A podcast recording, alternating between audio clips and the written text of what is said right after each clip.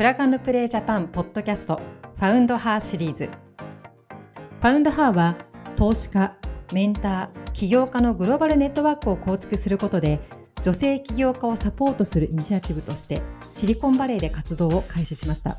しかし日本においては起業家だけではなくイントレプレナーや VC などはもちろんマネジメント層にもまだ女性が多くないという現実をどうプラグプレイとして解決の糸口を作ることができるのか。その答えの一つがアントレプレナーシップマインドです。起業だけではなく新しいことや新しい価値創造に挑戦し変化に挑み続ける人。そんな人たちの根底にあるアントレプレナーシップマインドに触れることで次の一歩の刺激になる。そんな場を作ることが必要だと私たちは考えます。今回のファウンドハーインタビューのゲストはエモール株式会社代表取締役近見沙織さんです。エモルは感情を記録して AI ロボと会話するアプリを提供するスタートアップです。プラグプレイジャパンのアクセラレータープログラムインシュアテックバッチ4にて採択されている卒業生スタートアップでもあります。今回インタビューを担当するのはプラグプレイジャパンマーケティングマネージャーゆえ山本です。それではどうぞ。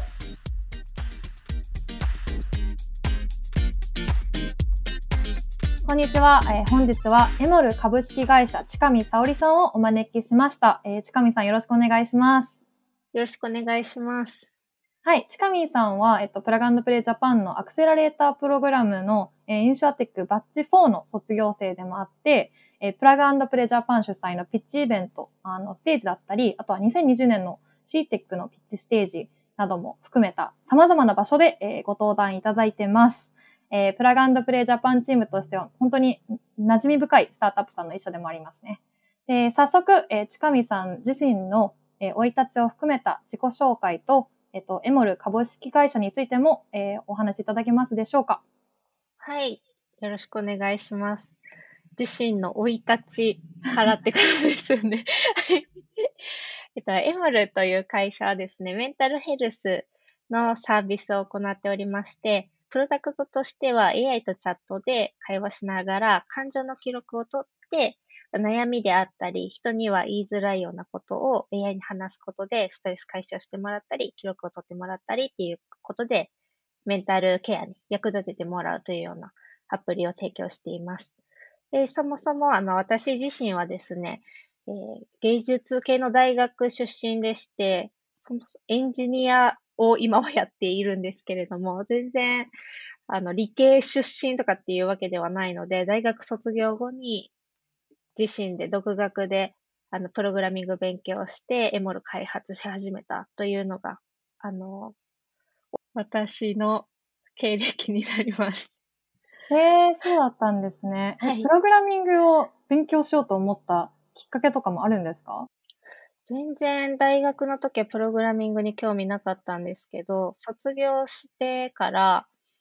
ちょっときっかけが思い出せないんですけど、なんか自分の作りたいサービスがあったんですね。それがあの T シャツをセミオーダー、オンライン上でセミオーダー、ウェブ上で作れるみたいなもので、そのためにあのウェブサイトとか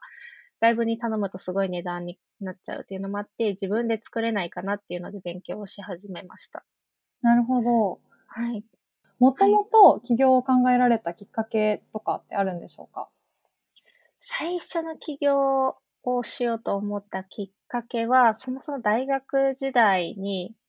あの、就職活動まずうまくいかなかったんですね。結構私の世代就職氷河期で、で、ただあんまり就活に対してやる気が出なくって、な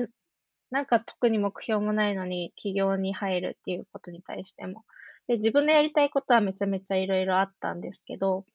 で、大学の先生に相談したときに、起業している人もいるから、別に就職しないでそのまま自分のやりたいことしてもいいんじゃないみたいな感じで言ってもらって、うん、今まで起業っていう選択肢一切なかったんですけど、あ、なるほどって、自分のやりたいこと、自分の会社自分で作ってやるっていうのもいいかもなっていうふうに思ったのが最初のきっかけですかね。ね、いい先生ですね。え、はい、その最初に始めた会社ではなく、今やってるエモルは2個目の会社になるんですよね。そうです。2個目の会社になるので、前の会社はもう畳んでるんですけど、はい。もともとメンタルヘルスの領域には興味があったんですか？メンタルヘルスの領域に興味があったわけではないんですけど、あの、大学時代に結構、その、メンタルを悪くしたというか、ような経験があって、大学行くときもすごいしんどくって、うん、あの、もう通学路で過呼吸になっても、泣き崩れるみたいな感じで行くのがすごいしんどい時期が結構あって、そこから、そうですね。なんか興味があるっていうと違うかもしれないんですけど、まあ、自分自身守るためになんか調べるようになったって感じですね。なるほど。なんか自分の悩みを解決するために始めた。そうですね。はい。なるほど。あの、夫婦で起業されてるっていうことを伺ったんですけど、えどういった経緯で起業されたんですか、お二人で。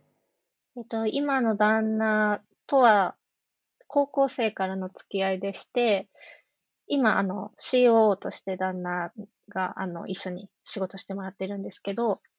で大学の時に、その、就活はしないで、私将来起業するみたいなことを旦那に話しまして、まあ、その当時は旦那じゃないんですけど、話していまして、そしたらいいじゃん、いいじゃん、みたいな感じで結構賛成してもらって、じゃあ俺も一緒にやるみたいな感じで乗ってきてくれたというような感じで、えー、一緒に起業するっていうようなことで、お互いに、その、まあ、大学卒業1年ぐらいは、そのために必要な知識であったり、スキルみたいなのを蓄えてから、やろうっていうことで、まあ、お互い別々でいろいろ、えー、仕事して、1年後に一緒に起業したっていうような経緯です。夫婦で起業されてて、ずっと仕事の話してるのかなそれともメリハリがちゃんとできてるのかなっていうの、あの、ただのイメージなんですけど。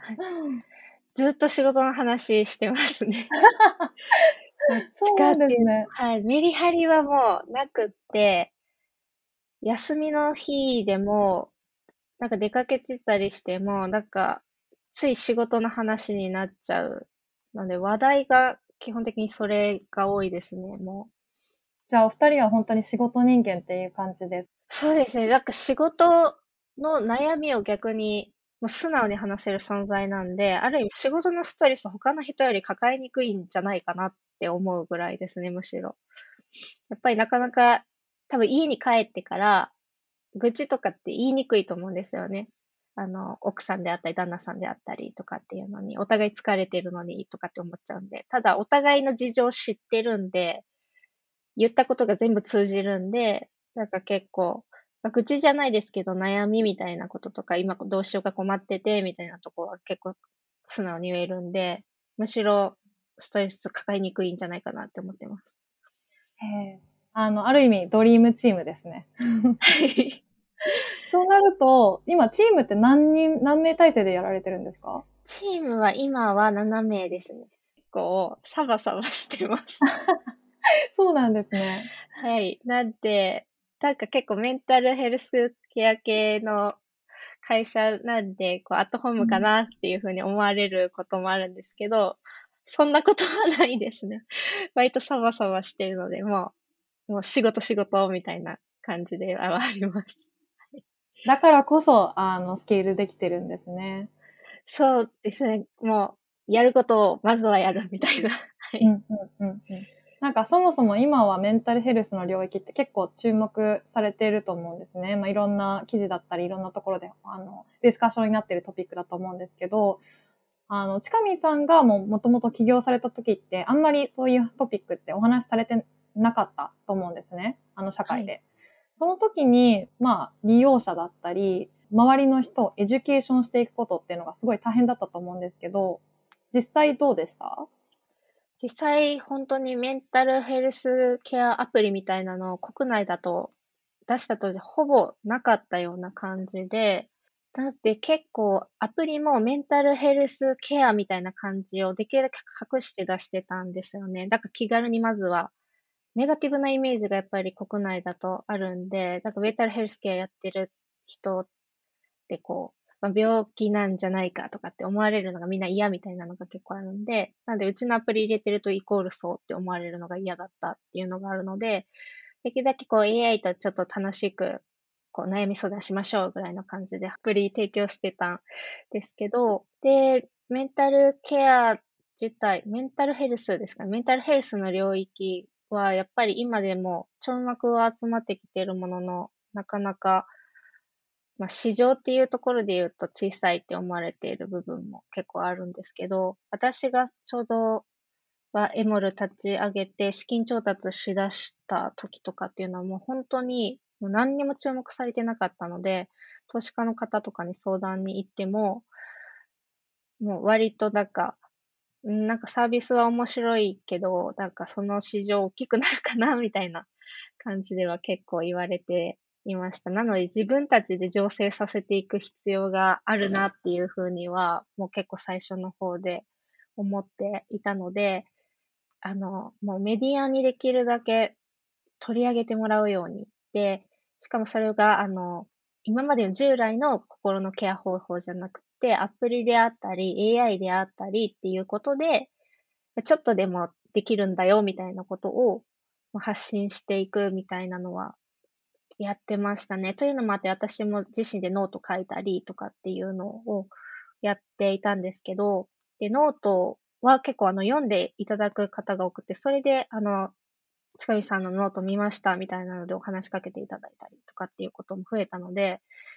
っぱりメディア露出であったり、そういう自身のブログであったりっていうのは効果的だったのかなって思います。うんうん、なるほど、なるほど。そうですよね。千頭さんの note、結構、なんかイラストとかも含めて、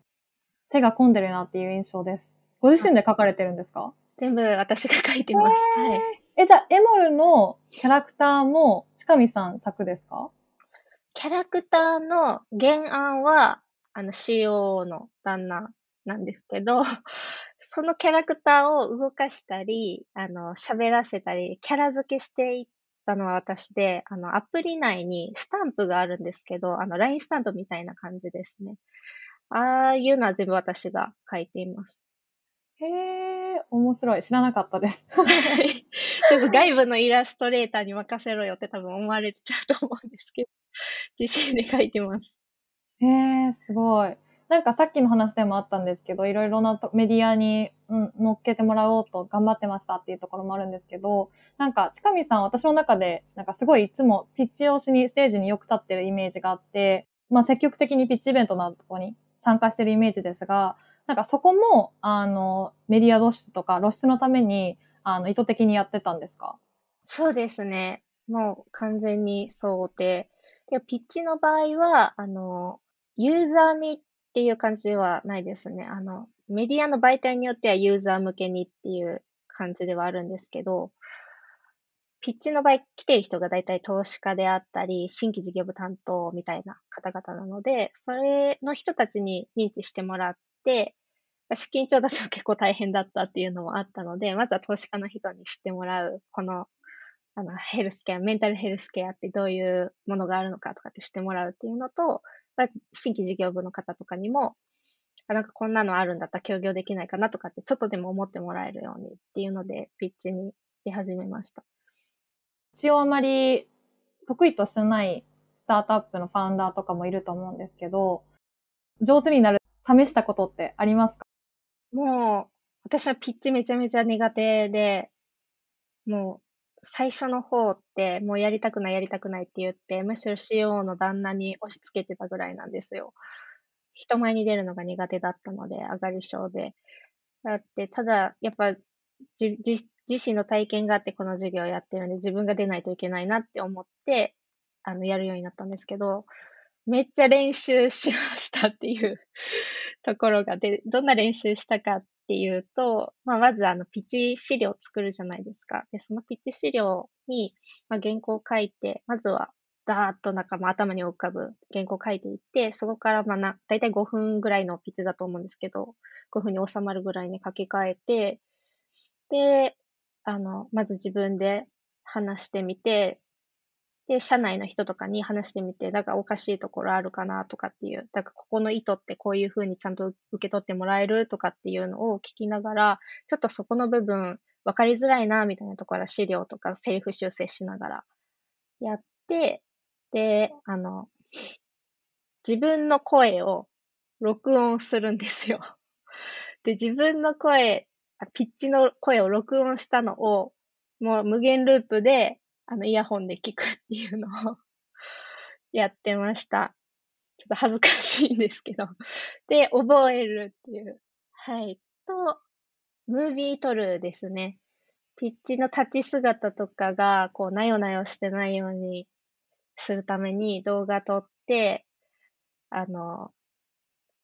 実際表に立つと緊張しちゃってできてるわけじゃないんですけど、できるだけあの練習でできないことって本番じゃ絶対できないなって思うんで、動画撮ったり、自分の声録音して何回も聞いたりとかっていう練習してました。いや、大変ですよね。そういうふうに積み重ねていかないと、やっぱり人前で事業紹介とかってすごい難しいと思います。そうですね。はい。始めた当初とかは、いろんななんかイベントに行って、他のスタートアップさんと出会うみたいなことも注力されてたんですか？そうですね。最初あの、スタートアップに足突っ込んでなかったんで、最初は。だってまず入らないといけないなっていうところで、あの、コワーキングスペースとかに行って、そのコワーキングスペースによっては、だかあの、ネットワーキングタイムみたいなの設けてたりして、で、その時に積極的に名刺交換とか話しかけに行って、まあ、同じ起業家の方であったりとか、もしくは起業家じゃないけど、みたいな人もいたりとかっていう、まあ、採用も兼ねてたりはあったんですけど、結構、そうです。そういうところに行って、できるだけ情報収集みたいなのはしてました。その時に、あの、たまたまなんですけど、某外資系のサービスの日本社長とお話しする機会があったんですね。で、その時に、うちのサービスのお話、こんなことやってますみたいなのをお話しさせていただいて、結構スタートアップ支援とかしている方だったんで、あの、聞いてもらったんですけど、めちゃめちゃボロクソ言われたんですよ、最初に。で、それでめちゃめちゃ悔しい思いをしたんですけど、まあでもそこでなんか、まあ、諦めるじゃないですけど、なんかだ、そのままだったらダメだなって思って、まあ、言言われたことに対して、クソとは思ったんですけど、まあ、自分の考えが甘かったんだなっていう、まあ、スタートアップってこういうもんなんだなとかっていう、いろいろ今まで知らなかったこととか教えていただいたんで、もっとスタートアップの事情とか勉強していかないとっていうので、今でもあの、その人にたまにご相談させていただいたりとかっていうので、ある意味なんかスタートアップに対しての意識を変えるみたいなところではその人が結構大きかったかもしれないです。たまたま会ってからフィードバックいただいたってことですよね。そうですね。うんなんかそういうふうにあのフィードバックで返してくれるようなエコシステムっていうのもあのもっともっと日本に増えていくといいですよね。そうですね。なかなか、なんか本音で教えてくれないじゃないですか。誰もなかなか。なんで、本音を言ってくれる人はありがたいなって思います。はい。なんかさっきのもあったんですけど、マーケットがまだまだ、あの、メンタルヘルスのマーケットがまだまだ成長しきってないっていうところで、なんかその領域のスタートアップ同士でそういうふうにフィードバックを、あの、出し合ったりみたいなこともされてるんですか？あ、結構でも、メンタル領域は、スタートアップ少ないんで、やっぱりみんな顔見知りっていう感じはありますね。で、なんかフィードバックじゃないですけど、最近こういうこういう事情があって、なんかどこら辺とかは結構そういう領域注目してるみたいだねとか、海外はこういうこういうの伸びてきてるらしいねみたいな情報交換はしますね。